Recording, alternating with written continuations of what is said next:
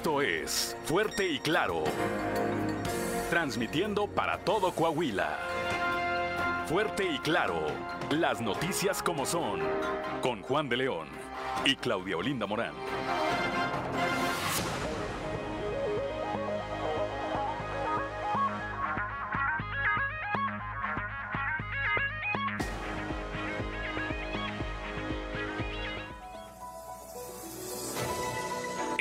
Pronóstico del tiempo con Angélica Acosta.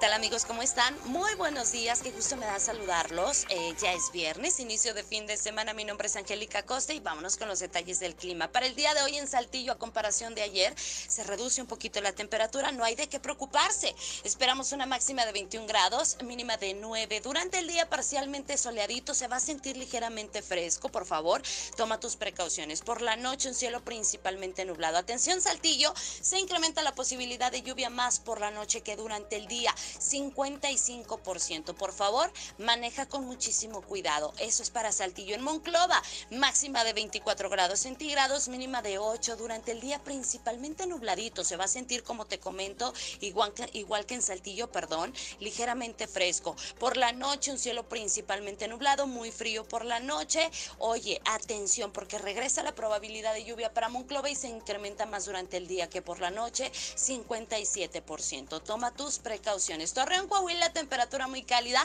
máxima de 29 grados, mínima de 12 durante el día, mucho solecito, un cielo claro, va a estar muy cálido y por la noche un cielo principalmente claro. Posibilidad de precipitación muy baja, 1%, excelente. Piedras Negras, máxima de 27 grados, mínima de 13 durante el día, una buena cuota de sol, muy agradable, muy cálido. Por la noche de un cielo claro pasaremos a parcialmente nublado. No hay de qué preocuparse amigos porque la probabilidad de lluvia para Piedras Negras es nula. ¿ok? En Ciudad Acuña esperamos una máxima de 23, mínima de 9. Atención, regresan las lluvias para Ciudad Acuña. Durante el día muy nubladito, por la noche de igual manera un cielo parcialmente nublado. Y bueno, la posibilidad de precipitación se incrementa más durante el día que por la noche, 80%.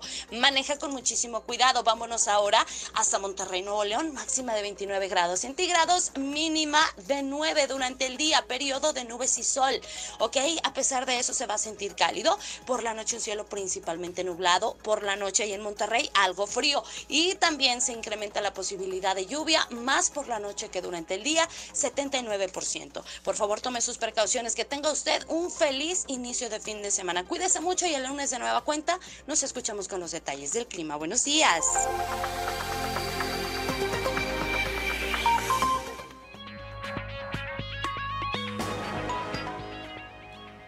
Buenos días, ya estamos en Fuerte y Claro, un espacio informativo de Grupo Región.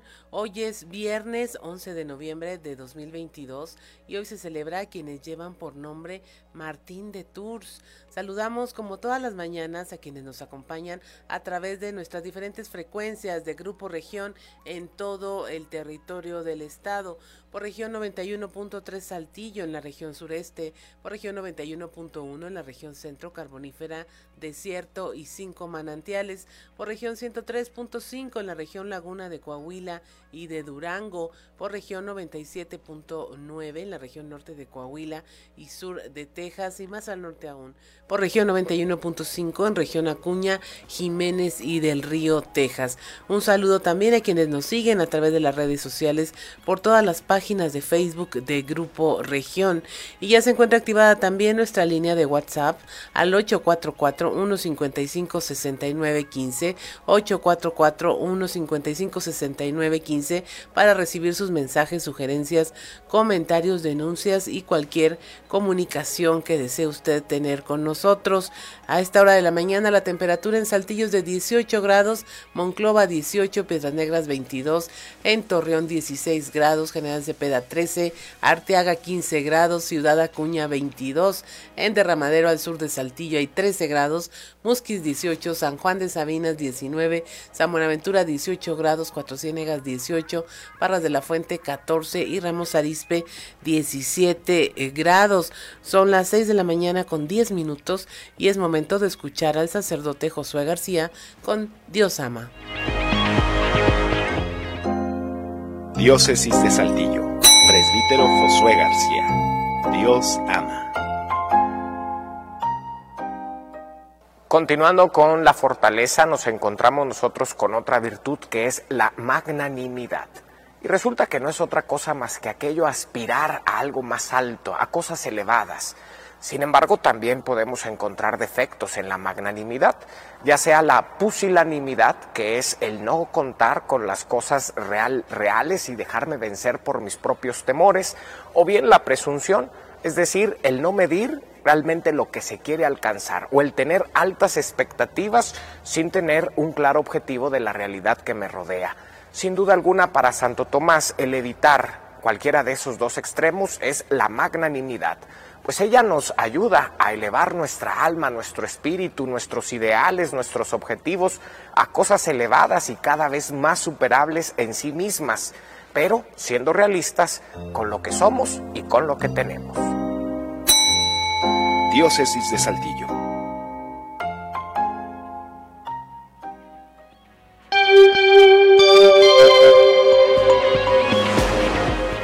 Seis de la mañana con 11 minutos y si usted nos acompaña a través de la radio, lo invitamos a que vaya a nuestras redes sociales para compartirle este contenido, los videos más virales de Sucedió en.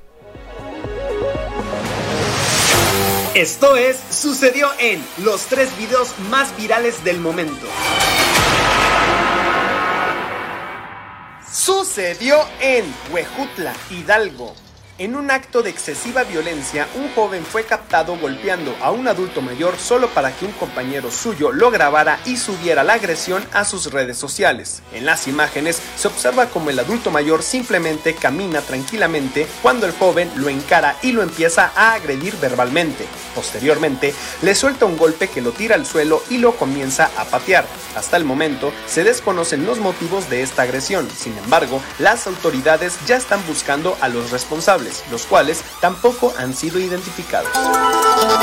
Sucedió en Países Bajos. A través de redes sociales circuló un video que muestra el momento en donde una policía no puede aprender a un sujeto que, según las primeras versiones, había robado una motoneta frente a ella. En las imágenes captadas desde el departamento de un ciudadano se muestra el momento en que el hombre intenta huir de la policía, quien le reitera en varias ocasiones que se detenga. Incluso desaprovecha el momento en que el sujeto cae de la motoneta. Acto seguido, el sospechoso emprende la escapada ante la inoperante oficial que tampoco pudo desenfundar su arma.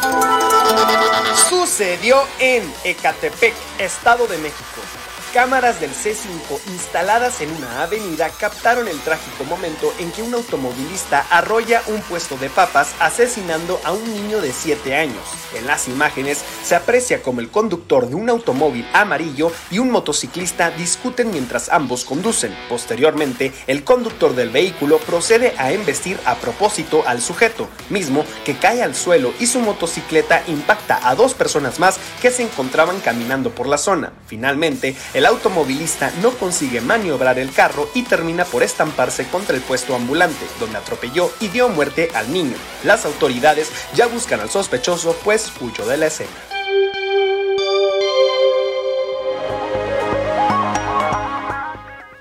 Son las 6 de la mañana con 14 minutos y damos paso a la información generada en todo el territorio coahuilense. Empezamos aquí en la región sureste.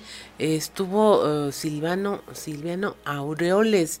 Él eh, advirtió que Coahuila debe de cuidar todo el aspecto de la seguridad para evitar eh, que se construya un narcoestado como ha ocurrido en otras zonas del el país. La información con nuestro compañero Néstor González. Muy buenos días compañeros, me da gusto saludarlos para informarles que el día de ayer estuvo en Saltillo el exgobernador de Michoacán, Silvano Aureoles, quien advirtió que México corre el riesgo de convertirse en un narcoestado, además de que advirtió que en el caso de Coahuila se debe cuidar ese aspecto, ya que los gobernadores emanados de Morena han demostrado haber hecho pactos con el crimen organizado.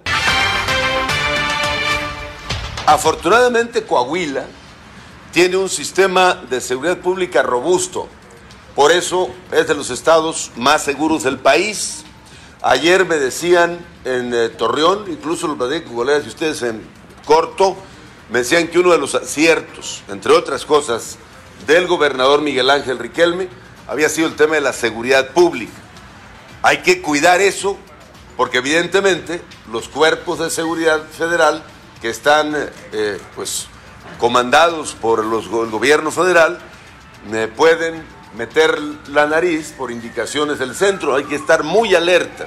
Pero aquí veo el riesgo en todo el país, pero aquí no tanto como en otras entidades de la República, porque aquí el gobernador se faja bien y eso nos va a ayudar mi querido amigo eh, Riquelme, que es eh, hoy por hoy el mejor gobernador calificado del país. Por otra parte, el exmandatario perredista insistió en que es necesario reformar la ley de coordinación fiscal para que haya una distribución más justa de las participaciones a las entidades federativas. Regresamos con ustedes, muy buenos días. 6 de la mañana con 16 minutos. En otra información, luego de que 10 involucrados en los ataques cometidos, ¿se acuerda usted de esta balacera con la que atacaron la presidencia municipal de Villa Unión en 2019? Fueron sentenciados a 85 años de cárcel por secuestro. Sin embargo, la Fiscalía de Justicia está armando ya acusaciones por eh, la figura penal de terrorismo. La información con Leslie del Buen día, informando desde la ciudad de Saltillo. Luego de que los 10 involucrados en los ataques cometidos en la presidencia municipal de Villa Unión, Coahuila, el pasado 30 de noviembre de 2019, fueran sentenciados a 85 años en la cárcel por secuestro, el fiscal general del Estado, Gerardo Márquez Guevara, confirmó que investigarán a los implicados por terrorismo, Asimismo, contextualizó que este delito se configura en el Código Penal de Coahuila por la naturaleza de estos hechos. A continuación, escucharemos la información. Por lo menos no tengo yo este, memoria para recordar que haya habido otro tema de esta naturaleza, probablemente, pero en los últimos años 15, 20 no hay. Esta segunda carpeta fue integrada con posterioridad al inicio de la eh, investigación de los hechos del mismo día, porque los que fueron sentenciados son precisamente detenidos en torno a ese evento, alrededor de, ese, de, esos días. Con posterioridad, este, cuando hemos uh, conocido ya más información, eh, hemos solicitado orden de aprehensión por, no sé, cuarenta y tantas personas más, y entre los delitos que se les imputan son terrorismo y que también recae en las personas que fueron sentenciadas el día de ayer. Porque el hecho de que lleguen personas armadas en un número importante a un pueblo, a una ciudad, a un municipio, a un ejido, y con armas de alto poder eh, disparen contra las instituciones públicas, que son las encargadas de velar no solamente por la seguridad de la población, sino también de la prestación de otros servicios, evidentemente genera terror en la población y así lo eh, configura el. Agradezco la intervención y deseo que tengan un excelente viernes. 6 de la mañana con 19 minutos. El próximo lunes va a iniciar en Monclova la exhumación de cuerpos en el Panteón Sagrado Corazón. La información con Guadalupe Pérez.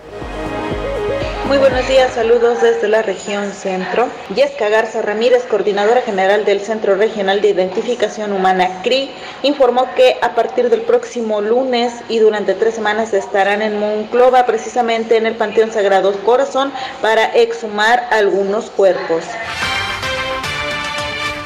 Sí, bueno, te comparto que el día lunes iniciamos eh, dos actividades. Eh, primero estaremos eh, interviniendo de manera masiva el Pacto del Sagrado Corazón que está en estancias. Estaremos explorando un aproximado de 100 puntos arqueológicos de exploración arqueológica para recuperar eh, los cuerpos de personas que se encuentran inhumados sin identificar. Tenemos un promedio de alrededor de 70 eh, individuos dando recuperar Estaremos por un lapso de tres semanas, estará el equipo de arqueología eh, forense trabajando de la mano con, los representantes de ocho colectivos de familias de personas desaparecidas que nuevamente estarán con nosotros pues, hombro a hombro en la recuperación sistemática de estos cuerpos. Garza Ramírez precisó que tales acciones se llevarán a cabo también con ocho colectivos de familias de personas desaparecidas y bueno, se estarán realizando tales trabajos en el Panteón Sagrado Corazón ubicado al norte de Monclova. También se estará atendiendo a familias de personas desaparecidas en el Museo Coahuila, Texas para tomarles muestras de ADN y poder cotejarlas en el sistema que tiene el sistema CRI. Saludos desde la región centro para Grupo Región Informa, Guadalupe Pérez. 6 de la mañana con 21 minutos, estamos en Fuerte y Claro, regresamos. Si usted nos sigue a través de la radio, escuchó a Guns N' Roses eh, con la canción Sweet Child of Mine, un éxito de 1987, el primero en alcanzar el número uno del Billboard, en el cual permaneció durante dos semanas en el verano de 1988. También es la primera canción de la década de los noventas que llegó a mil millones de visitas en el sitio YouTube. Esto lo consiguieron en el 2019. Y mire, es momento de presentarle nuestra portada del día de hoy de nuestro periódico Capital, un medio de Grupo Región, en donde nuestra nota principal es esta acusación que hace el exgobernador perredista de Michoacán, Silvano Aureoles Conejo, quien advirtió que en México existe el riesgo de que se convierta en un narcoestado. Eh, dijo que Coahuila debe cuidar este aspecto y mantener la paz para sus ciudadanos, ya que los gobernadores emanados de Morena han demostrado haber hecho pactos ya con la delincuencia. Le hablamos también de cómo los mexicanos continuamos usando las tarjetas de crédito para enfrentar la inflación y hacer frente a la disminución de su poder adquisitivo. Eh, la economista principal de BBVA, Mariana Torana, apuntó que de enero a septiembre de este año las transacciones de las tarjetas de crédito aumentaron 47% contra el mismo periodo de 2019, mientras que las transacciones directamente con dinero aumentaron 28% luego de que los 10 involucrados en los ataques cometidos en la presidencia municipal de Villa Unión en noviembre de 2019 fueran sentenciados a 85 años de la cárcel de cárcel por secuestro, el fiscal general del estado Gerardo Márquez Guevara advirtió que se va a considerar el cargo de terrorismo contra estas personas. Exhumarán 70 eh, cuerpos aproximadamente en Monclova el próximo lunes. El Centro Regional de Identificación Humana trabajará en el Panteón Sagrado Corazón en Monclova para tratar de recuperar alrededor de 70 cuerpos que están sin identificar. Inicia Acción Nacional la defensa del INE en Coahuila, esto con un volanteo simultáneo en Saltillo, Torreón y Monclova en diversos cruceros para invitar a los coahuilenses a, a defender la democracia. Esto lo encabezó la presidenta del Partido Acción Nacional, Elisa Maldonado. Le hablamos también de cómo la educación es la herramienta más importante para las nuevas generaciones. Esto lo señaló el secretario de Inclusión y Desarrollo Social, Manolo Jiménez, al hacer entrega de equipo de cómputo, mobiliario y una techumbre en el CONALEP de Ciudad Acuña. Le hablamos también cómo se presentaron ya los informes de resultados de la Feria Saltillo 2022 al alcalde José María Frausto Siller. Ahí el Consejo Regional Sureste de Organismos de la Sociedad Civil dijo eh, que informó de estos resultados por primera vez en la historia del Consejo. Y son las 6 de la mañana con 30 minutos y es momento de ir a ver qué se escucha en los pasillos.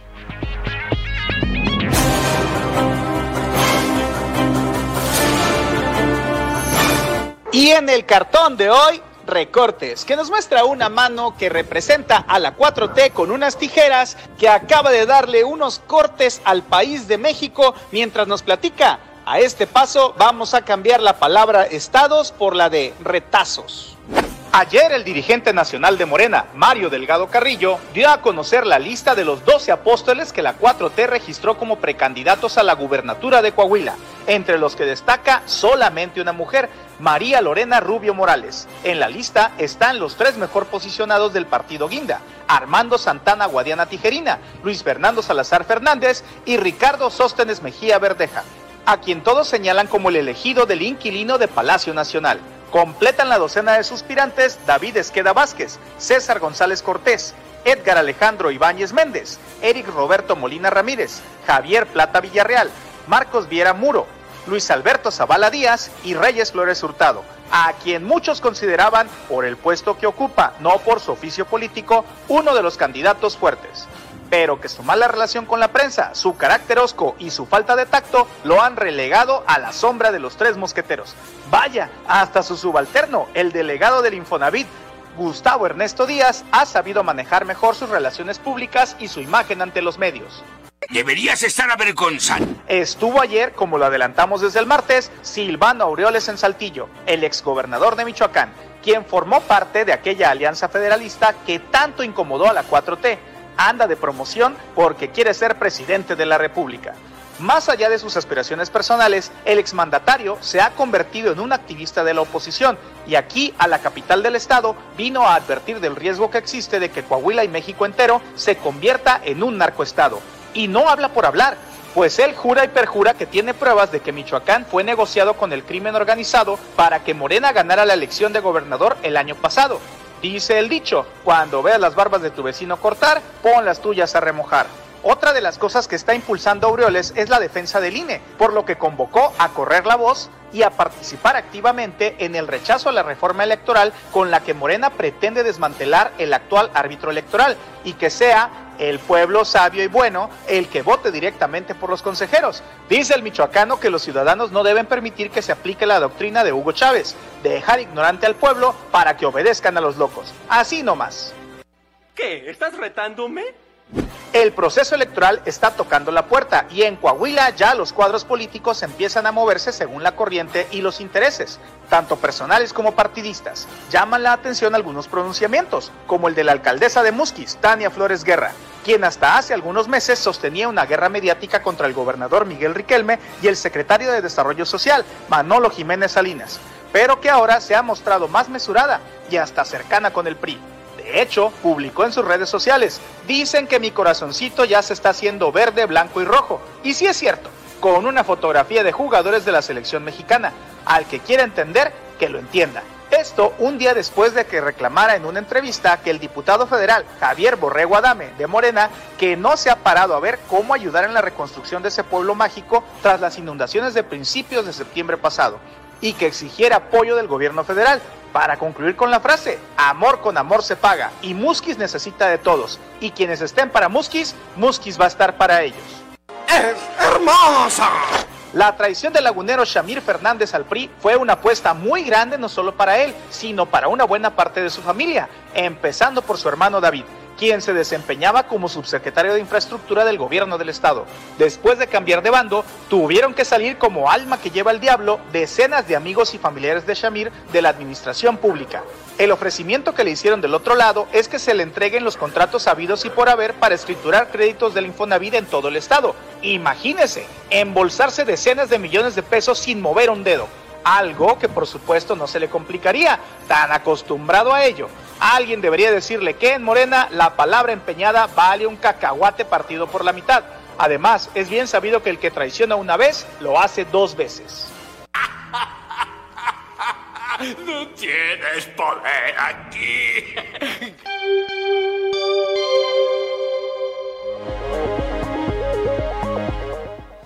6 de la mañana con 35 minutos. Es momento de irnos a nuestro resumen de la información nacional.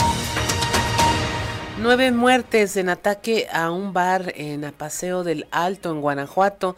Este eh, se derivó de agresores que llegaron a bordo de una camioneta al bar Lexus y dispararon contra las personas ahí reunidas.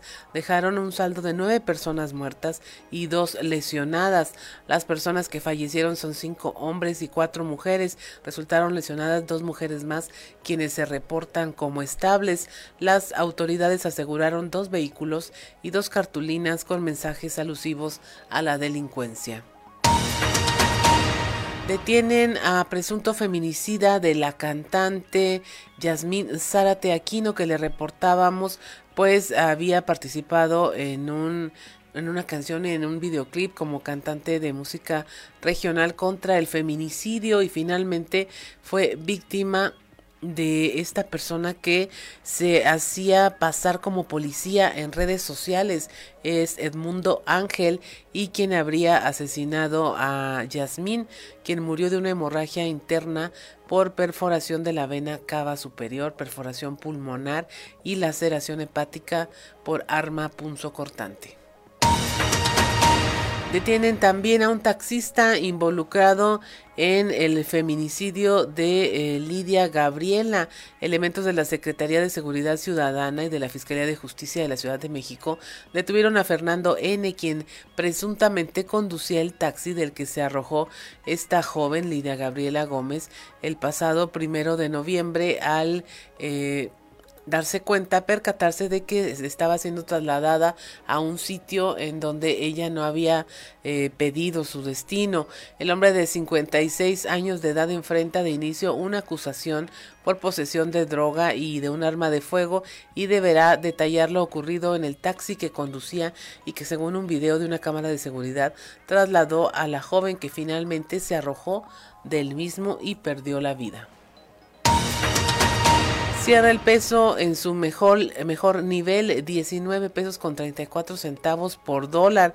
Este es su nivel más alto en dos años y medio, en tanto que la bolsa también subió con fuerza, impulsados por datos sobre la inflación en los Estados Unidos y la esperanza de una posible moderación de las alzas de interés a nivel local.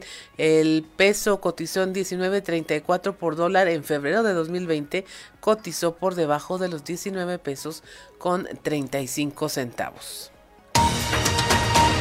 Un migrante ruso falleció cuando intentó cruzar a nado de Tijuana a Estados Unidos. Esto eh, hizo que, bueno, se internara en las aguas del Océano Pacífico con la intención de cruzar el cerco fronterizo que se extiende a más de dos kilómetros en el mar para dividir ambas naciones. Sin embargo, no lo consiguió. El cuerpo de este extranjero de unos 30 años de edad fue expulsado del mar en la costa de Imperial Beach, en California, eh, que limita con las playas de Tijuana. Tras ser encontrado, los agentes de la patrulla fronteriza confirmaron su deceso por este motivo. Y finalmente, una fuga en una toma clandestina de gasolina provocó graves daños en sembradíos de sorgo, limón y chile en los límites de los municipios de Cadereyta y General Terán en Nuevo León. No se han cuantificado los daños. La afectación ocurrió en el ejido Soledad de los Herreras, un poblado ubicado en la zona límite de Cadereyta con General Terán, cuyos habitantes viven de la siembra. Señalan los reportes que los trabajadores al ir al campo hallaron una laguna de combustible que inundó las tierras aledañas y enseguida pues aseguraron la zona ante el riesgo latente de explosión. Sin embargo, también refieren que durante estas labores en que se llevaron pipas para extraer el combustible, pues los trabajadores que viven precisamente de la siembra siguieron laborando a unos 100 o 200 metros del sitio que se encontraba totalmente inundado con el consiguiente peligro que esto representaba.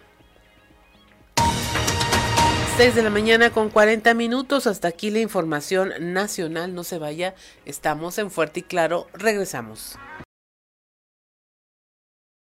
una canción llamando a las puertas del cielo, Knocking on Heaven's Door.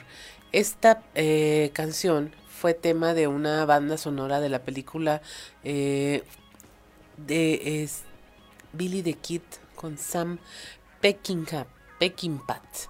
Eh, esta canción fue del músico estadounidense Bob Dylan y finalmente pues fue versionada con esta versión que todos conocemos por la banda de hard rock Guns N' Roses en el eh, álbum Use Your Religion eh, volumen 2. Y mire, es momento de pasar a la información. Allá en la región carbonífera, de nueva cuenta, elementos de la policía en Nueva Rosita pelearon a pedradas con vecinos. Es un reporte de nuestro compañero Moisés Santiago que nos hizo llegar como a través de las redes sociales circularon un par de videos en los que se muestra como a pedradas, a pedrada limpia, los policías se enfrentaron con varios miembros de una familia en Nueva Rosita. La persona que intentaban detener subió al techo de su casa y desde ahí empezó a aventarle piedras a los elementos policíacos. Después, pues cambia la situación y eh, fue lanzado desde el techo a la calle, ocasionando una tirifulca en un sector de la colonia Mina 7 de Nueva Rosita. Entre los elementos policíacos había personal de, de la pues, protección ciudadana y policías municipales quienes finalmente sometieron al agresor que los estaba apedreando. Pero si usted tiene oportunidad de ver este eh, video, pues ver, puede observar este enfrentamiento pues a pedradas, no hay de otra, no hay otra manera de explicárselo y pues le agradecemos mucho a, nuestro compañero Moisés Santiago, siempre pendiente de todas estas cosas que ocurren y pues eh, como eh, pues, gracias a las redes sociales se circula este video en donde pues sí están apedrados los policías contra miembros de una familia en Nueva Rosita y luego se eh, encienden los ánimos porque el hombre que estaba agrediendo pues termina tirado desde el techo, suponemos que no cayó de buena manera y esto exacerbó los ánimos ahí entre la policía y la familia del agresor quienes los estaban apedreando. Son las 6 de la mañana con 48 minutos y en un momento más entraremos en comunicación con eh, nuestro compañero Ricardo Martínez allá desde el pueblo mágico de Parras de la Fuente quien también nos tiene un reporte pues que tiene que ver también con el tema de la seguridad en donde pues también ya hartos de la delincuencia pues intentaron eh, los habitantes pues de tomar justicia por su propia mano con un presunto ladrón. Ahorita le tendremos la historia con nuestro compañero Ricardo Martínez. Muy buenos días, Ricardo. Buenos días. Cuéntanos, ¿qué fue lo que ocurrió? Eh, pues mira, eh, pues sí que la ola de robos que ha acechado el municipio de Parras de la Fuente ha tenido de jaque a los vecinos de algunas colonias, sobre todo eh, pues los ha mantenido en alerta. Y pues tal es el caso de esta colonia, la colonia Infonavit, ubicada al oriente de la ciudad, donde por ahí pues el día lunes eh, se registra un robo en una de las viviendas de una persona de la tercera edad, posteriormente el día martes otro robo en una casa aledaña y el día miércoles eh, por ahí pues los vecinos estuvieron alertas, estuvieron comunicando mediante los algunos grupos de WhatsApp y finalmente eh, pues uno de los vecinos escuchó eh, ruidos en la parte en la parte del techo de una de las viviendas. De inmediato alerta a los demás vecinos y salen todos con palos, con machetes, con piedras, con todo lo que encontraron en, su camino para poder tratar de, detener al, al ladrón eh, le hablan inclusive a la Dirección de Seguridad Pública Municipal para informar referente a este hecho y al llegar elementos de seguridad pública municipal eh, pues apoyan por allá a los vecinos, algunos vecinos inclusive tuvieron que subirse a los techos de sus viviendas para poder tratar de ubicar a este ladrón, el cual luego de algunos minutos fue ubicado y algunos vecinos inclusive intentaban eh, prácticamente lincharlo, golpearlo ahí antes de que se lo llevaran los elementos de seguridad pública municipal. Esta persona fue puesta a disposición eh, del Ministerio Público. Eh, te platico que lamentablemente el Ministerio Público aquí en Parras de la Fuente eh, pues es un, trabajar muy lento. La gente está pidiendo que también la, la, agencia investigadora del Ministerio Público se aplique en este tipo de, delitos, sobre todo porque los detiene seguridad pública muchas de las veces en, flagrancia, los vecinos presentan pruebas, los, los vecinos han detenido inclusive personas como en esta ocasión y a los pocos días las personas salen libres y pues es la molestia por parte de algunos vecinos. Afortunadamente la persona no presentó eh, golpes de gravedad, solamente son pues ahora sí que algunos algunos golpes leves que fueron ocasionados por unos vecinos que te digo pues están cansados de estos robos que, que se han registrado sobre todo en esta en esta colonia la colonia Infonavit. Este hecho ocurre en la calle Fermín Nieto y la calle Santa María de las Parras y que te platico pues ha afectado esta esta persona a, algunos eh, vecinos del sector. Y sobre todo algo algo muy relevante que es un es un vecino de, esta misma colonia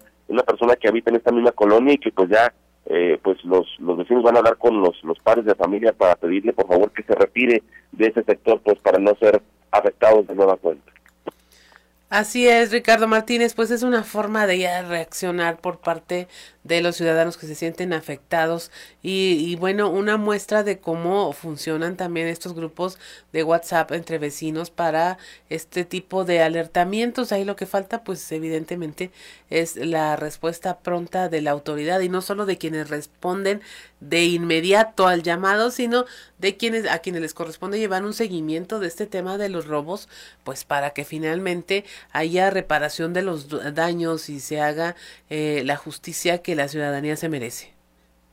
Así es, eh, muy cierto lo que comentas. Recordemos que el nuevo sistema ha cambiado.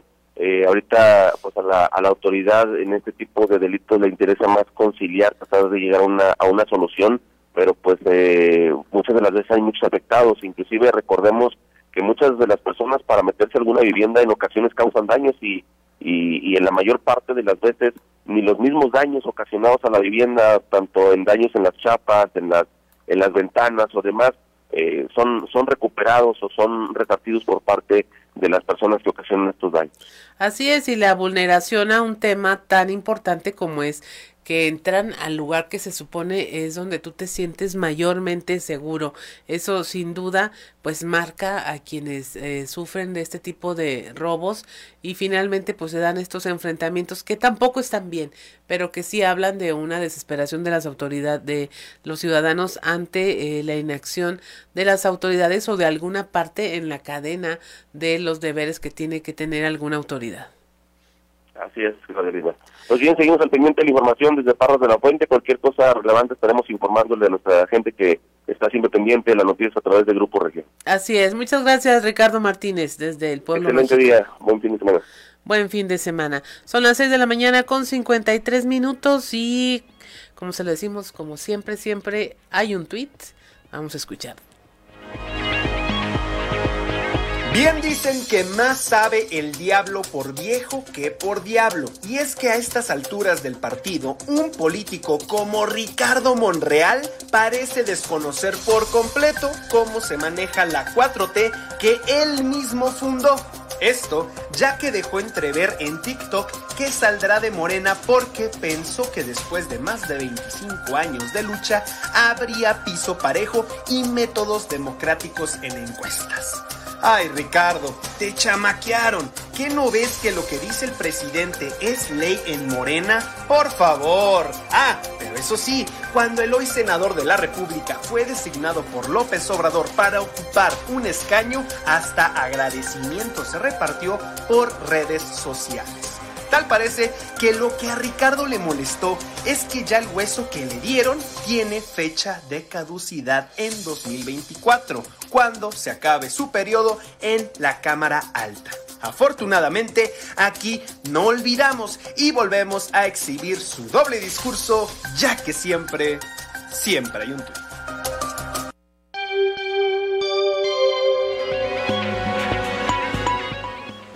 6 de la mañana con 55 minutos. Estamos en Fuerte y Claro. Regresamos. Si usted nos sigue a través de la radio, escuchó a Guns N' Roses con esta canción que imagínese usted eh, la escena. Cortan a Axel Rose. La canción se llama Don't Cry, no llores y un amigo de él lo está viendo, Easy Stradlin, lo vio como, uh, vio toda la escena, la chica que él decide terminar con Axel eh, eh, comenzó a llorar, Axel también, y ella le repetía que no llorara y que no llorara. Después, Axel e Easy la noche siguiente escribieron la canción en solo cinco minutos según las reseñas aquí y que fue la primera canción escrita para la banda por ambos y pues de las más exitosas que le dedicó Rocket Queen también a esta misma persona y que además estilo Lupillo Rivera y la Belly y todos ellos se tatuó eh, un, una imagen en su honor en el brazo derecho. Está para que lo busque, googleelo, seguramente viene y ya nos cuenta este qué fue lo que se tatuó exactamente. Son las 7 de la mañana con dos minutos, es momento de escuchar la alerta ambiental con Carlos, ¿no? Nos vamos directamente al contexto de la noticia. El contexto de la noticia con Luis Guillermo Hernández Aranda. Nací en 1974. Crecí escuchando que el PRI siempre ganaba las elecciones y que al América le ayudaban los árbitros a ganar porque el dueño del equipo era Televisa. Escuché muchas veces a los adultos decir esto porque en ambos duopolios, PRI Gobierno y Televisa América, ambos eran los dueños del balón. Entré a la primaria en pleno sexenio de José López Portillo. Fue el único candidato a la presidencia y fue tal el descaro que incluso hizo campaña. Me tocó ver cómo abucheaban a Miguel de la Madrid en el Mundial de México 86 antes que Maradona maravillara al mundo con la mano de Dios y uno de los mejores goles de la historia. A los 14 años, 1988, descubrí el rock y la literatura, pero también escuché con mayor fuerza el grito de fraude. Ya no era solo el nombre de Carlos Salinas de Gortari que aparecía como candidato a la presidencia de la República. Ahí estaba el maquío Manuel Cloutier y por supuesto Cuauhtémoc Cárdenas. Mi papá, que siempre fue gran lector de periódicos, me explicó la caída del sistema, también lo que significaba el nacimiento del IFE.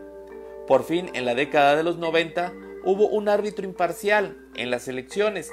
Ya no iba a ganar siempre el PRI.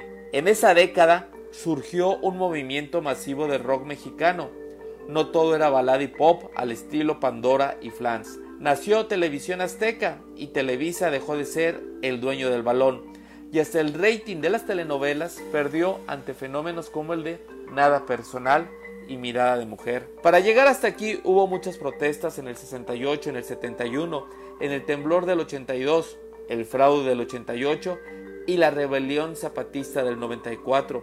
Por supuesto, muchas muertes y presos políticos. En el 2000 llegó a la presidencia Vicente Fox, gracias a tener un árbitro imparcial y sobre todo ciudadano que organiza las elecciones. Hoy, toda esa historia quiere ser borrada de un plumazo por el presidente Andrés Manuel López Obrador, quien con su reforma electoral busca volver a los tiempos donde el partido en el gobierno, hoy Morena, controla, organiza y dice quién gana las elecciones.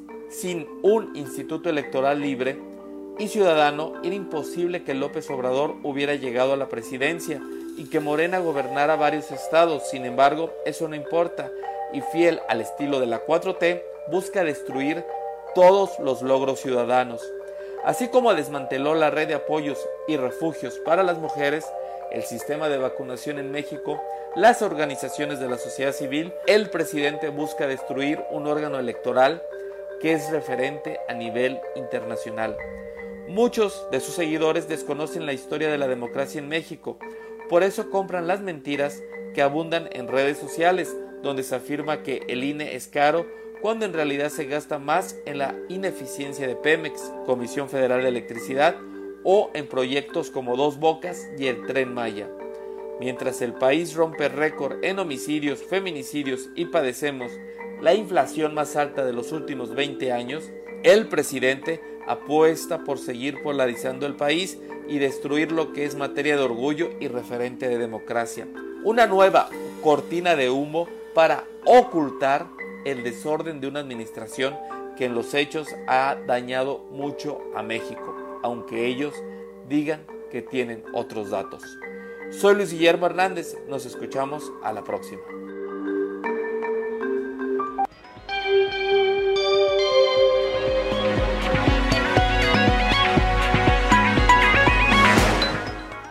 7 de la mañana con 6 minutos. Continuamos con la información allá en la región carbonífera. Pues aún no hay una fecha establecida para terminar el rescate en el Pinabete. Hubo una visita con los deudos eh, por parte de la coordinadora de Protección Civil Federal, Laura Velázquez Alzúa, y señaló que no se tiene una fecha determinada para realizar el rescate.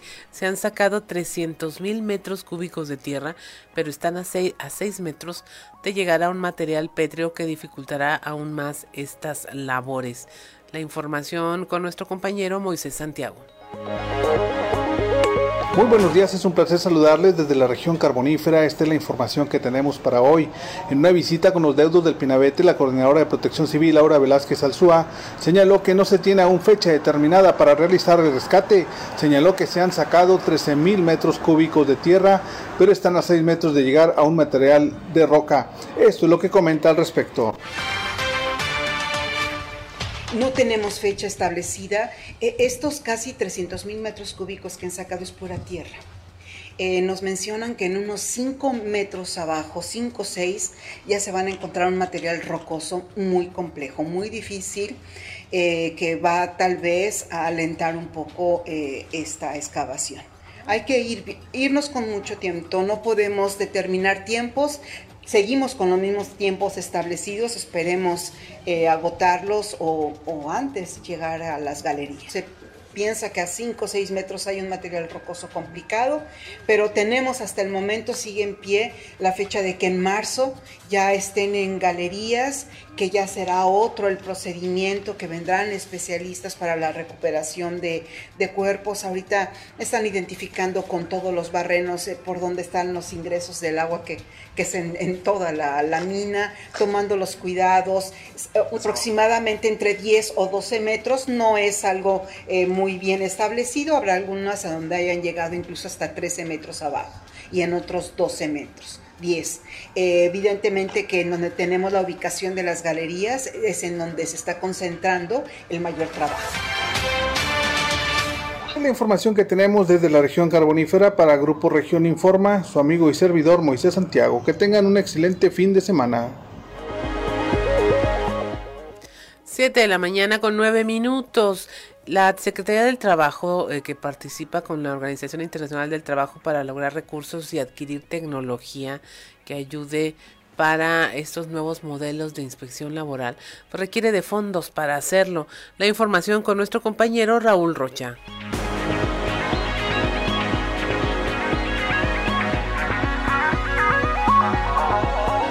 Buenos días compañeros, información para hoy.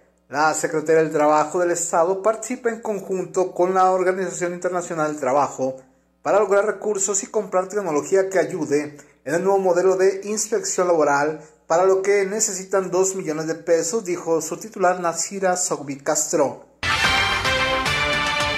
Eh, estamos participando precisamente con la Organización Internacional del Trabajo para obtener recursos, eh, que eso es bien importante. En este nuevo modelo de inspección vamos a incorporar eh, nuevas tecnologías que ya necesitaba también modernizarse la inspección.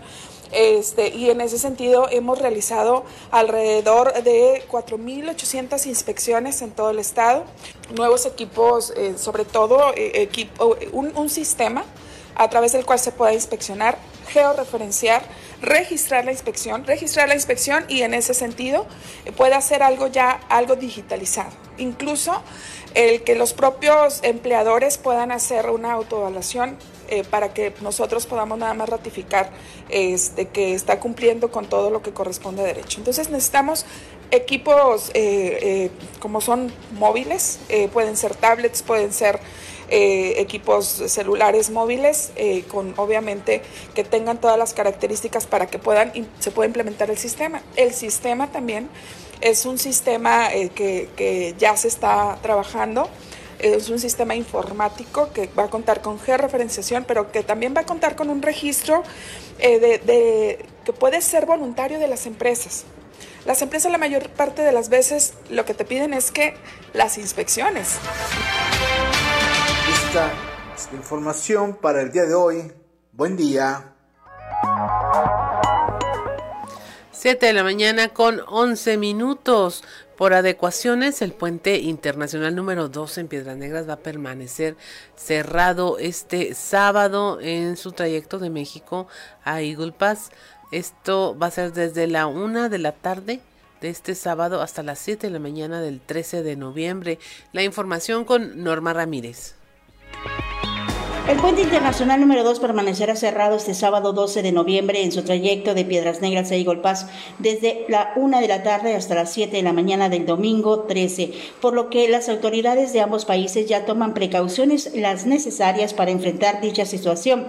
Así lo informó la alcaldesa Norma Treviño Galindo, quien también afirmó que la causa del cierre temporal es el proyecto de construcción propuesto por el lado mexicano cerca de la caseta de peaje en la instalación de la inspección aduanera. Eh, siempre estamos muy coordinados con, el administrador de la aduana, con el licenciado Jorge Sánchez y claro, los directivos de los puentes, tanto uno como el dos. Y sí, son planes de, por, más que nada por este sábado 12 que tendrá el cambio del puente que van a hacer, que ya se ha venido anunciando en el puente 2, pues es mucho movimiento, son, es un día de mucho movimiento de los que transitan por ese puente 2, que van a pasar por puente 1 ¿Qué necesitan? Pues necesitan vialidad, necesitan los tránsitos, necesitan seguridad, necesitan que estemos todos al pendiente. El grupo de enlace que siempre está en el puente 1, por ejemplo, que te pide la visa, ellos no van a estar en, ese momento, en este día de 12 ahí, sino van a estar acá ayudando con el tráfico. Para Fuerte y Claro, desde Piedras Negras, Norma Ramírez. 7 de la mañana con 13 minutos. El Partido Acción Nacional en Coahuila inició la defensa del INE eh, realizando un volanteo simultáneo en Saltillo, Torreón, eh, Monclova, diversos cruceros para invitar a los coahuilenses a defender la democracia. Esto lo señaló la presidenta del partido en el estado, Elisa Maldonado. Acción Nacional, que es defender la democracia y las instituciones. Y pues bueno, por lo pronto tenemos que estar ahorita, yo creo que todos los ciudadanos en defensa del INE, que sepan que el INE no vamos a permitir que lo toquen y que pues mantener ahora sí que el orden y los derechos que ya tenemos otorgados y no queremos que pues las elecciones vuelvan a, a tomar control por parte de la Secretaría de Gobierno, que es de la propuesta que trae el gobierno federal. Entonces, eh, pues tenemos que salir todos juntos a defender la, al INE, ¿no? Que sepan que no se pueden meter con el INE. A nivel acción nacional, eh, efectivamente en varios estados el día de hoy también salieron. Eh, por ejemplo, salieron en San Luis Potosí y en Zacatecas el, el, día de hoy. Pero están saliendo en diferentes lugares. Aquí en Coahuila salimos todos de manera simultánea a las 5 de la tarde en tres municipios, que fue Saltillo, en Torreón y en Monclova.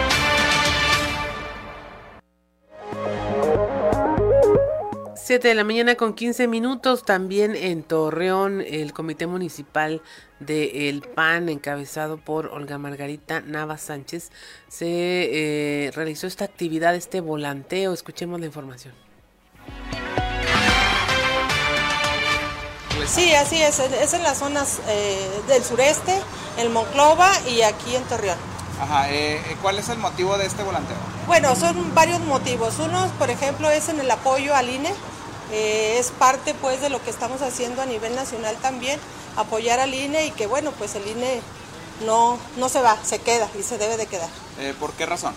Pues bueno, es el árbitro y yo creo que como en cualquier partido o en cualquier competencia siempre debe de haber alguien que esté viendo eh, que el juego sea limpio, que sea bueno, que cumpla con todas las condiciones para llevarse a cabo.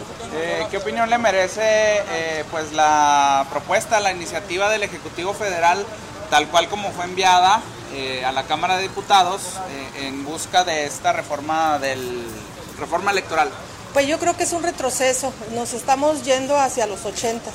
Yo creo que esto ya lleva un avance y debemos de continuar con esta situación de, que el INE como instancia, como institución sea y que siga siendo el árbitro en, esta, en las contiendas pues electorales.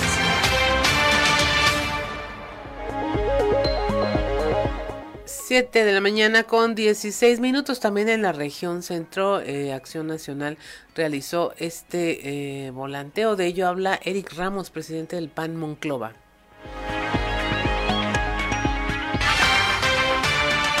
Primero el derecho de las familias, estamos protegiéndolas, pero también estamos incluyendo una seguridad en tu colonia, las finanzas sanas que se llevan en la administración y principalmente la defensa del INE. Tenemos que seguir viendo que sea una unidad, una institución independiente al, gobierno, tanto que el gobierno actual federal quiere, quiere poner o imponer a sus consejeros de una forma no tan sistemática y más directa que ya no sea una representación plural de todos los partidos o alguna votación externa, sino una decisión directa del, presidente de la República designarlo.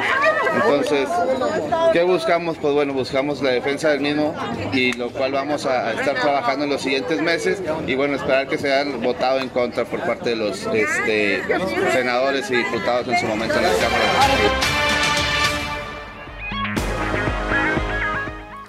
7 de la mañana con 17 minutos. El gobernador Miguel Riquelme acompañó al alcalde José María Morales Padilla, el alcalde de Ramos Arizpe, en el arranque de obras y mejoras de servicios en este municipio, beneficios en los que se aplican 75 millones de pesos. Muy temprano arrancaron los trabajos de rehabilitación del Boulevard Miguel Ramos Arizpe, la carretera Saltillo-Monterrey en su tramo municipal con obras en las que se van a aplicar 36.7 millones de pesos en recarpeteo, modernización del alumbrado, embellecimiento del camellón central y señalización de esta vía en la que diariamente circulan más de 94 mil vehículos. Más tarde inauguraron la iluminación del bulevar Salto del Agua, una vialidad que conecta a Ramos Arispe con Saltillo y Arteaga y además entregaron más de 3 mil luminarias LED de 60 watts que se van a colocar en vialidades de todo el municipio, así como dos camiones de 3.5 toneladas para atender los servicios primarios que proporciona el ayuntamiento. 7 de la mañana con 18 minutos. El Consejo Regional Sureste de Organismos de la Sociedad Civil hizo entrega al alcalde de la ciudad, José María Fraustro Siller, un informe de los resultados obtenidos durante la Feria de Saltillo 2022, algo que se afirma se hace por primera vez en la historia del Consejo. Chema Fraustro destacó que esta acción es un ejemplo de la transparencia con la que se llevó a cabo este evento que tiene como objetivo final apoyar a 52 asociaciones civiles que conforman dicho consejo. El que vengan aquí presenten detalladamente el informe con todos los recursos plasmados, los apoyos que se recibieron y las ganancias obtenidas demuestra que se hicieron bien las cosas y nos dan a nosotros un impulso, dijo, para apoyar en los siguientes años esta feria Saltillo.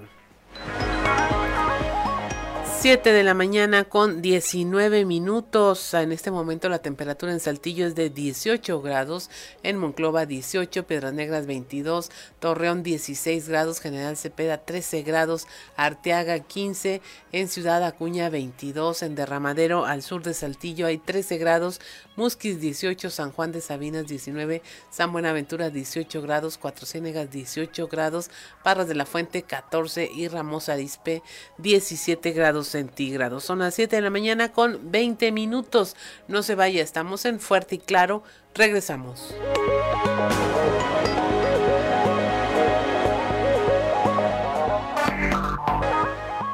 7 de la mañana con 25 minutos y usted nos sigue a través de la radio, escuchó a Guns N' Roses con Welcome to the Jungle, una canción de 1987 y que se refiere a la ciudad de Los Ángeles. Esa sería la jungla que Axel Rose eh, describió, pues básicamente porque recién llegado a esa ciudad fue asaltado y uno de los, de los asaltantes se marchó gritándole que si no sabía dónde estaba, que estaba en la jungla y que ahí se iba a morir.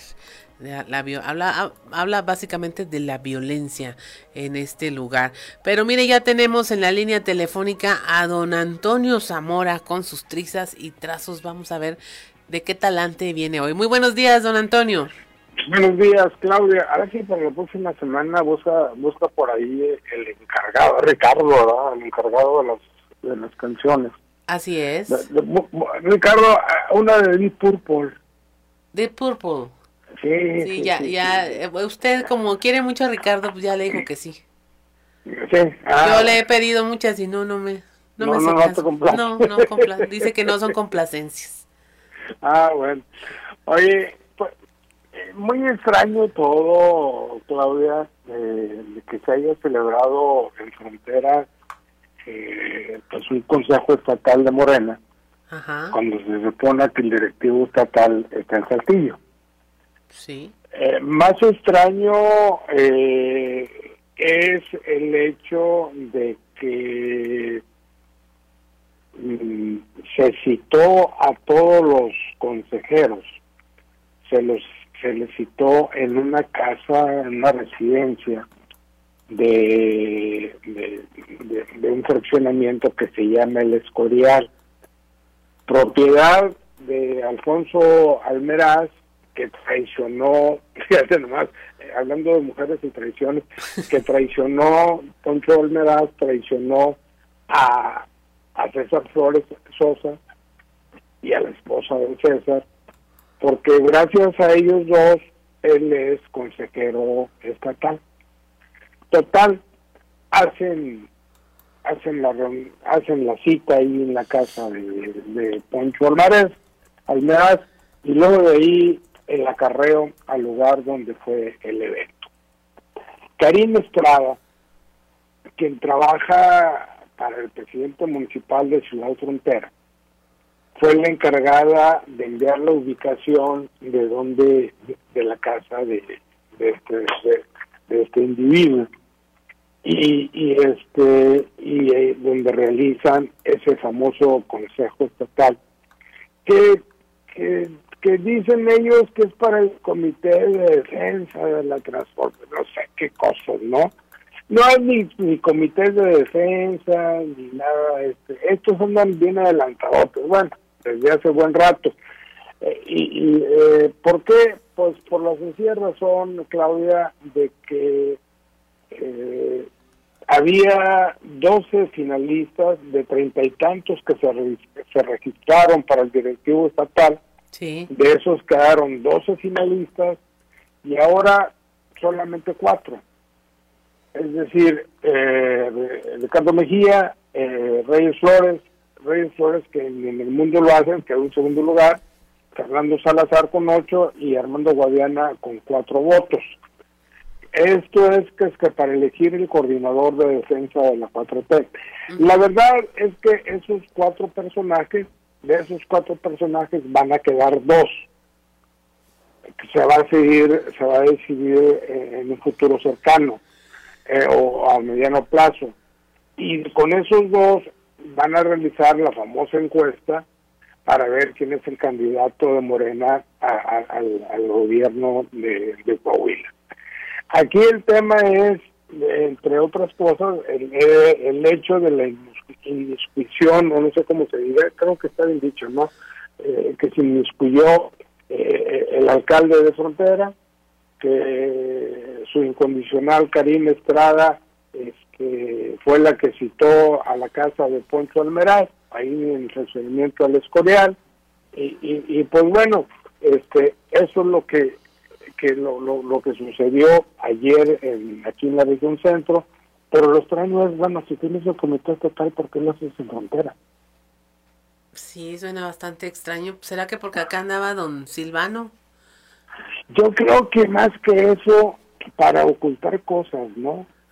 O, sea, ¿cuándo, ¿cuándo supiste tú que iba a haber un, consejo estatal de, Morena? No, pues no, no se supo. No se publicitó, lo hicieron a escondidas. ¿Por qué escondidas? Pues para tener el resultado ese. Ahora, que el resultado para nada sirve, o sea, la verdad que el que uno haya tenido este 42 votos, pues ¿qué te sirve? Si lo que va a servir a final de cuentas para ser candidato es el resultado, el resultado de una encuesta. Ahora, de, de los de los cuatro que, que quedaron aquí, va a haber, y hemos ido dando cuenta definitivamente que, que Reyes su resultado está jugando para, para un lado. Y quedan dos, Armando Guadiana y, y Luis Fernando Salazar. Sí. Entonces, lo más seguro es que el segundo quede entre ellos dos, entre Luis Fernando y, Armando, Armando Guayana. Entonces va a haber un inconforme, porque este, ¿cómo se, este, ay, ¿cómo se llama, hombre? Ya se me olvidó el nombre. La, Reyes Flores pues va, a jugar para el lado oficial. si no le quitan la chamba. Pues suena, suena que muy, muy probable que así sea. No, así va a ser. Habríamos de hacer una quiniela, don Antonio. ¿De quién gana? Sí, ¿quién queda? ¿Quién con quién? Así al azar. Ah, ¿quién? Órale, ¿ya cómo sería? Ah, hay que arreglarnos aquí. Tenemos un compañero a, a ver, Ricardo, tú eres bueno para eso. Que sí, le sabe aquí a todo el tema de de apuestas clandestinas y quinielas y todo eso. Yo no lo dije lo de clandestino, ¿eh? Así es, don Antonio. Pues está interesante el juego. Eh, más interesante de lo que esperábamos se puso, ¿no, don Antonio? Finalmente nuestras expectativas pues eran más o menos las, las regulares hasta que se metió este otro factor externo por parte del gobierno federal. Así es, así es. Pero veamos, veamos a ver qué ocurre. Así es. Pues muchas gracias, don Antonio. Como siempre, un gusto platicar con usted. Un buen fin de semana, hasta el lunes. Hasta el lunes, muy buen fin de semana. Son las 7 de la mañana con 33 minutos. Y pues mire, estamos a la espera de eh, que llegue por aquí Osiris García con el, el, ahora sí en papel, en modo terrible, con todo y su guitarra. Pero, ¿qué le parece si por lo pronto continuamos con la información y nos vamos a Ciudad Acuña con eh, nuestro compañero Ricardo Ramírez, que nos tiene ahí un tema de una amenaza que hubo en una escuela. Eh, se tuvo que activar el protocolo de seguridad. Esto en eh, Freshman School por el mensaje amenazante de un estudiante. Esto se dio en Del Río, Texas. Y el reporte pues nos lo tiene nuestro compañero Ricardo Ramírez.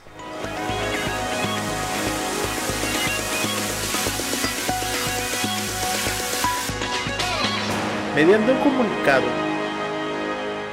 del Distrito Escolar de San Felipe, en Del Río, Texas, se informó de la activación de los protocolos de seguridad durante miércoles y jueves, después de que un estudiante del Freshman School mandara mediante una aplicación de mensajería un aviso a sus compañeros de clase de que no se presentaran a la escuela, lo que provocó la movilización del Departamento de Seguridad. No deberían venir a la escuela mañana, fue el mensaje que compartió el alumno a sus compañeros de clase. Algunos de ellos lo tomaron a broma, mientras que otros lo comentaron con sus profesores y padres, quienes de inmediato coordinaron las acciones con las corporaciones de seguridad para activar los protocolos correspondientes. En primer término, se tuvo contacto con los padres de este joven, quienes comentaron a las autoridades que habían tomado las acciones disciplinarias necesarias. Además, para evitar cualquier incidente, elementos de las diferentes corporaciones de seguridad en Del Río mantuvieron una presencia durante el miércoles y jueves en las diferentes instituciones educativas para disuadir cualquier intención violenta. El estudiante, al ser cuestionado sobre la naturaleza de este comentario, dijo se trataba de una broma. Sin embargo, las autoridades habrán de iniciar un proceso de sanción administrativa en su contra bajo los cargos de amenazas y en próximos días será juzgado por sus comentarios. El operativo de seguridad sorprendió a muchos de los padres de familia, sobre todo a la hora de la salida, cuando se vio reforzada la seguridad en el plantel educativo, así como en algunas otras escuelas del sector educativo de San Felipe, aclarando a través del comunicado se trataba de acciones preventivas.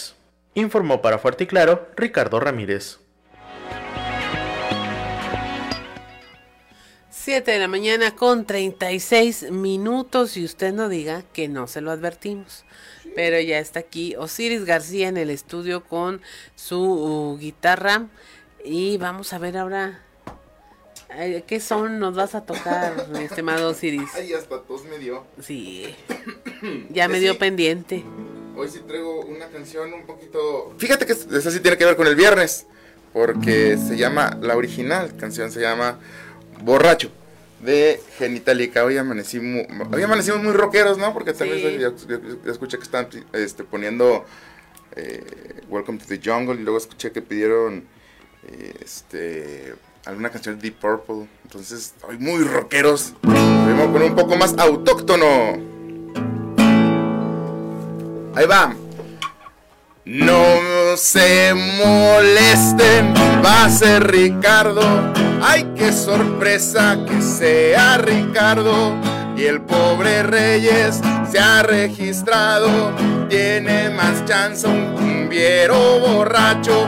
Ay, señoritas, ¿por qué no lo entienden? Ya está acordado que va a ser dedazo. Oiga, compadre, si da coraje. El de Acapulco ya les hizo el gane. Me da cosita el Luis Fernando. Siempre al final me lo dejan colgado. Ay, mamá, lo que pasa en Coahuila. Ay, mamá, los van a chamaquear. Ay, mamá, ordenaron tequilas. Ya, mamá, les dio de tomar. Oiga, Guadiana, usted busca el amarre. No disimule Oiga, sobrino, no se me agüite. Igual en 12 años viene el desquite. Ay, señoritas, no se vale llorar. Se ponen la camisa y los van a brochar. Ay, mamá, que les den un tequila. Ay, mamá, los van a negociar. Ay, mamá, me dan mucha cosita. Se creyeron a ser legal.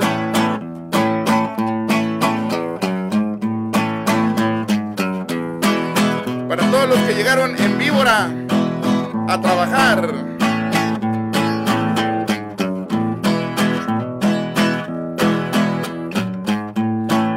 No se molesten, va a ser Ricardo, aunque le gasten como Luis Fernando, pobre de Reyes, siempre estorbando, y el de Acapulco les robó el mandado.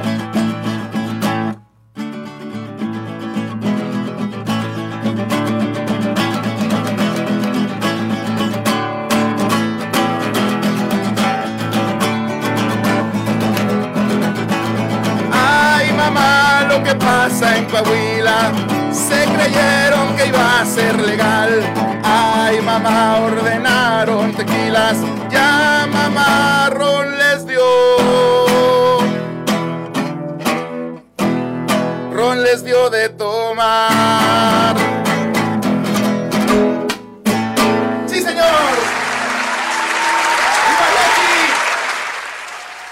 Ahí así sí se escuchó la ovación, sí se escuchó la ovación, sí. Gracias, gracias, gracias público conocedor, sabio, sabio, culto. Sí, yo lo que me quedé pensando es ¿cuántos años le costó al presidente ser presidente? No, 18. 18. No, sí, se- sí puede. O sea, y aparte ya estaba medio madurón el presidente. Entonces, ay, el que me preocupa es Guariana, Sí, linda. Porque, Luis Fernando le queda cuerda. sí, sí, Luis Fernando todavía puede esperar otros 12 años que lo sigan chamaqueando y que le digan, siéntate, hijo, siéntate, todavía no te toca. Caray. Ahora sí, Luis Fernando me da cosa. Ven, si un día vienes, Luis Fernando, búscame, yo te abrazo, hermano.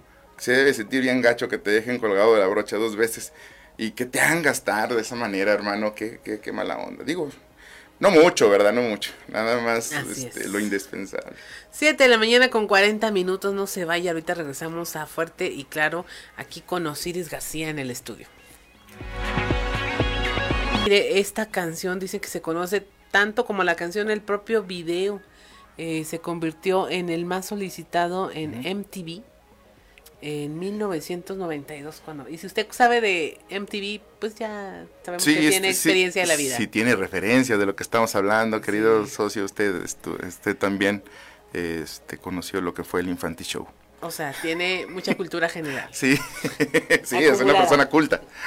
cultura general acumulada Ay, qué cultos somos tú y yo también, Claudia Linda. Se me hace que es por eso. Claro, claro que sí, Osiris No, García. no, no es que ya este, estemos en, en las... Es como la... Híjole, yo ya voy para la tercera vuelta de los 15 años. Hoy de lo que se queja, hoy de lo que se queja. A ver si me regalan la última muñeca. No entraremos en detalles. Son las 7 de la mañana con 47 minutos. Osiris García, ¿con qué te topaste esta semana digno de ser comentado, Mencionado. refrescado, mencionado? Quiero que... Fíjate que estuve escuchando... Bueno, este asunto de Ariadna, la chica que fue... Este, bueno, que falleció en la Ciudad de México y que traen este un, un asunto bastante eh, álgido de una pelea entre la fiscalía y la jefa la fiscalía de Morelos Sí.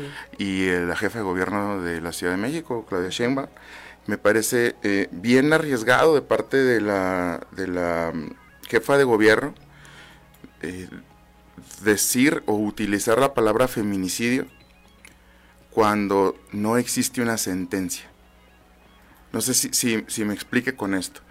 Eh, de forma legal, eh, hay presuntos implicados en, en, en los delitos, hasta no tener una sentencia dictada por un juez. Me, pre- me preocupa porque eh, hay irresponsabilidad de parte de una autoridad diciéndolo o dándolo como, como tal delito. Primero tendríamos que ver el tipo, sea, si encuadra en el tipo de forma legal. Los que son abogados lo entienden perfectamente. Claro. Es decir, que las conductas que haya eh, eh, hecho una persona, un individuo, vayan encaminadas o que encuadren con el delito específico. Así es. Y en el caso del feminicidio estamos hablando, pues... De que hay varias condiciones Claro, que se tienen que cumplir. Sí. distintas eh, condiciones para que podamos hablar de un feminicidio. Eh, por eso se me hace bastante desventurado y obviamente con intenciones políticas, porque la señora quiere ser presidenta de la República y ahora resulta que dice que está del lado de las víctimas. Eh, los de la línea 12 le mandan saludos, señora jefa de gobierno. Las- los, los- los deudos de los veintitantos muertos de la línea 12 le mandan saludos. Lo que me preocupa es esto, que hablen de feminicidio cuando no se está cumpliendo con los requisitos todavía, porque todavía no tenemos una sentencia que nos diga que realmente no, no solamente fue un homicidio, que, que- que de inicio no sabemos si fue homicidio, pero el feminicidio im- implica que eh, se le da muerte a una mujer específicamente por eh, el hecho de ser mujer. No nada más eh, un homicidio como tal, o sea, han, han- han muerto mujeres o han sido asesinadas mujeres, han, han sido víctimas de homicidio mujeres y no necesariamente es un feminicidio. Cuando se utilizan este tipo de, de adjetivos que son irresponsables legalmente y que son mediáticos totalmente, estás hablando de una eh, intención mediática por figurar y por eh, darle el campanazo y decir nosotros somos los buenos porque combatimos los feminicidios, cuando todavía no tienes una sentencia que me parece que de parte de una autoridad es violar las garantías de cualquier individuo que esté siendo procesado por un delito, apenas están vinculándolo a Luego proceso. detuvieron primero a un- una persona que porque era el propietario del taxi quien presuntamente iba conduciendo en ese momento Exacto. y lo, no siempre no fue él, es este otro. Sí, hay cosas Mira, muy graves tor- ahí. torpezas, omisiones, eh, pornografía. Sí. Este caso está lleno.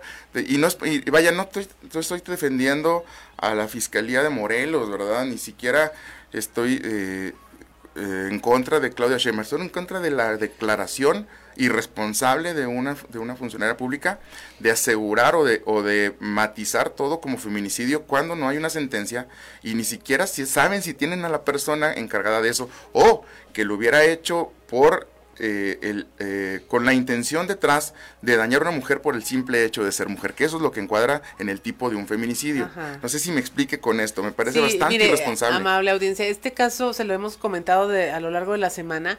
Es una chica de Tamaulipas que va a la ciudad. eh, Ciudad de a- a México. Morelos, ¿no? En Estado de- a- Están en Ciudad de México, en de Ciudad de. México.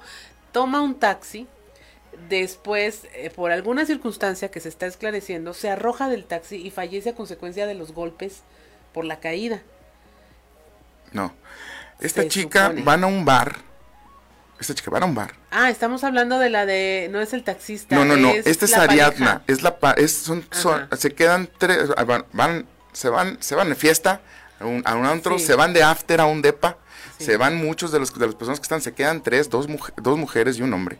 Sí. Eh, una de ellas era novia del acusan chico. que hay complicidad con las Sí. autoridades del estado de Morelos para defender Van a y la personas. Este, este chico sí hay videos de van, donde van y la avientan a- al estado de Morelos. Eh, bueno, al menos sale con el cuerpo, la encuentran en el estado de Morelos. Y la Fiscalía de Morelos dice que no hay señas de violencia. Pero, las, pero la. Ciudad de México dice, están encubriendo y sí fue feminicidio.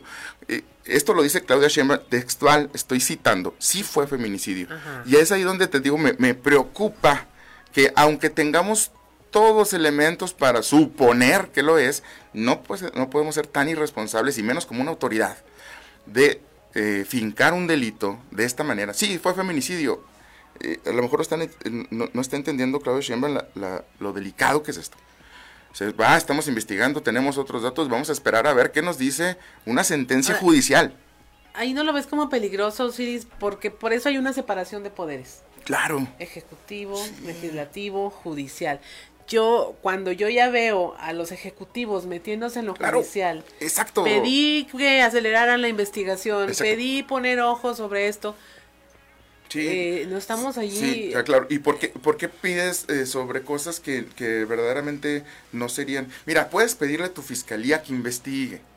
O sea, que no deberías de pedir a tu fiscalía que investigue porque para eso está creada, para investigar. Sí. O sea, le voy a pedir que pongan especial. ¿Cómo? O sea, sí. Pongan espe- especial atención en Especial no sé qué. atención, ¿cómo? ¿Cómo? O sea, te- necesitamos que una, eh, una persona jerárquicamente más alta que otra ponga instrucciones para que la fiscalía haga su trabajo como debe ser, pero, pero no nada más eso, sino aparte dictando sentencia públicamente. Sí fue feminicidio. Esto me- primero, no eres autoridad para dictar una sentencia. Segundo, es- qué irresponsable de tu parte asegurar algo de esa manera. ¿Tú, tú qué? O sea, tú- el trabajo ni siquiera debe haber salido a dar una conferencia como jefa de gobierno. O sea, otras cosas más importantes de que hacerse cargo. Pero pues el ejemplo lo tienes. Tenemos al subsecretario de Seguridad dando todos los días santo y seña de en cómo, cómo van las investigaciones de tal o cual delito cuando él es parte del Ejecutivo. Totalmente. No es parte del órgano de impartición e investigación de justicia. No, o no, sea, no, no. es por ahí. Se sienten como los comisionados en las películas de Batman, ¿no? Ahora Sí. vamos a anunciar tal. ahora Ajá, sí, como que el brazo, el brazo, el brazo Y que hace dispongo justicia. que todos los recursos se pongan a disposición Sí. de para esclarecer.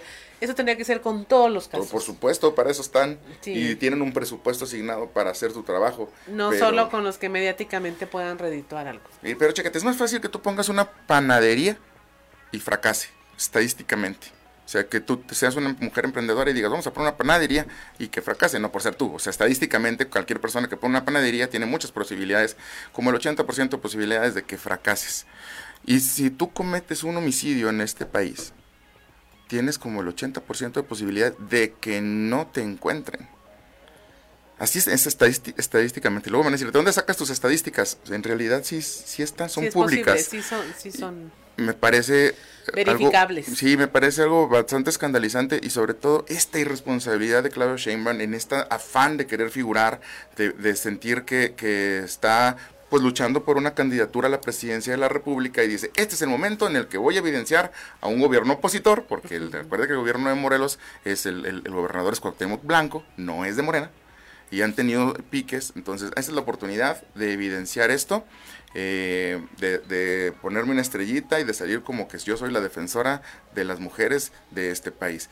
Híjole, eh, se me hace bien, bien preocupante que la señora haga una declaración de este tipo tan irresponsable, ta- tan fuera de lugar y tan lejos de sus facultades como funcionaria, como, como jefa de gobierno. Así es. Y a mí lo que me preocupa es que ya tengamos tantas víctimas de eh, muertes que pudieran ser feminicidios en tan corto tiempo como para ya hasta andarnos confundiendo de quién es quién, la verdad. Eso Tot- resulta totalmente grave. Indignante.